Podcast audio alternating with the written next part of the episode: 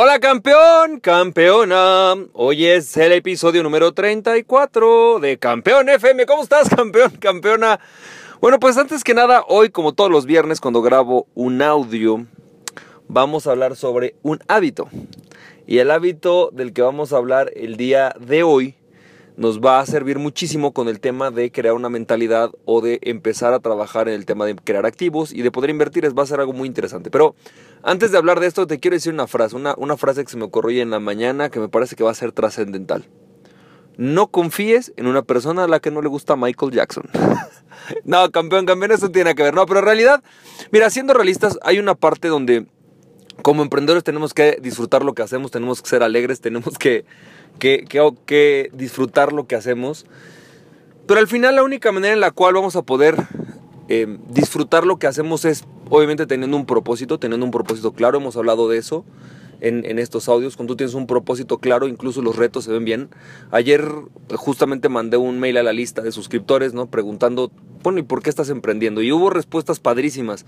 Hubo gente que me dijo, siento un espíritu, siento una necesidad de, de, emprender, lo disfruto, mi sueño es este, mi sueño es poder hacer que la las personas coman mejor. Es decir, muchísima gente me contestó con sus sueños, ¿no? Y, y, creo que esa parte es la parte más válida. Entonces, hoy mi compromiso contigo es decirte algo que yo creo que puede contribuir contigo y conmigo como emprendedores.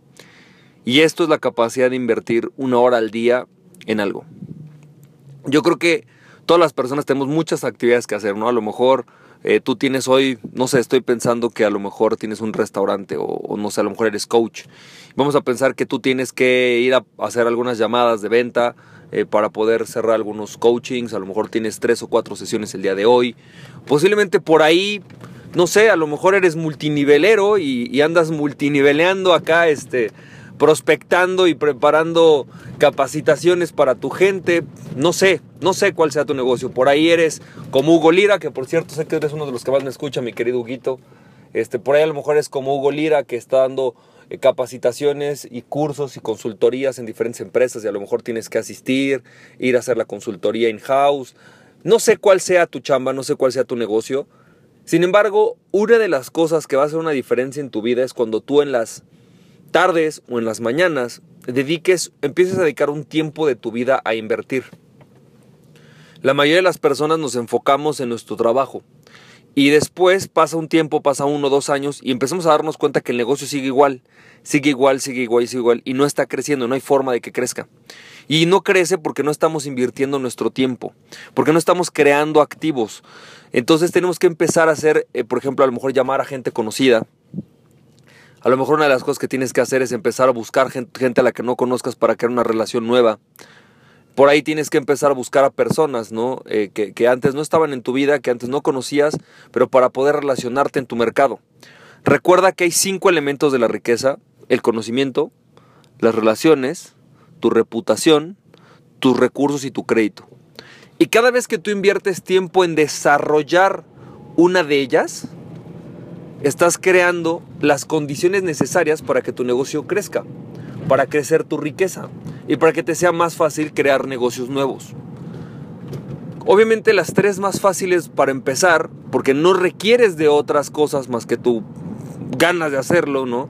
Son crear relaciones, hablarle a personas en tu ecosistema con las cuales puedas hacer intercambios de idea, que en las cuales puedas empezar a platicar Ayer tuve una conversación con un otro entrenador para ver si me ayudaba con unos temas de ventas de un, entrenamiento que quiero dar.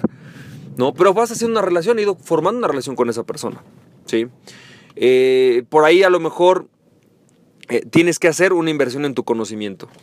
Pero en tu conocimiento no me refiero solamente en conocer de cosas, sino en trabajar en tu persona, hacer un desarrollo personal. La mayoría de los emprendedores ah, tenemos dos opciones, ¿no? Tenemos aquellos que dicen que el desarrollo personal es lo único y aquellos que lo desprecian por completo y ninguna de las dos. No, tienes que tener conocimientos técnicos. Yo creo que un conocimiento técnico sobre tu negocio, sobre tu industria, sobre cómo vender, yo creo que es uno de los temas más importantes. Cuando tú inviertes tu tiempo en aprender a vender tu negocio, por ejemplo, cuando tú inviertes tu tiempo en aprender cómo crear nuevos clientes, cómo relacionarte con tus clientes, cuando creas un sistema de ventas, todo eso es parte de lo que tienes que hacer en, tu negocio. Y como conocimiento es algo que te sirve, pero también puedes conocer cosas nuevas, como por ejemplo cómo comunicarte mejor, Por ejemplo, cómo autoliderarte, porque al final cuentas como emprendedor estás solo. Normalmente estás solo. Por ahí tienes un socio, por ahí tienes un par de amigos, pero estás solo, no tienes mucha guía. Tienes que aprender a autoliderarte y el desarrollo personal te va a dar esas herramientas. Tienes que empezar también a trabajar en tu reputación. Por ejemplo, puedes crear una marca personal, puedes hacer redes sociales, puedes hacer videos. Hay muchas cosas que puedes hacer para invertir tu tiempo en crecer tu reputación, en hacer que las personas te conozcan.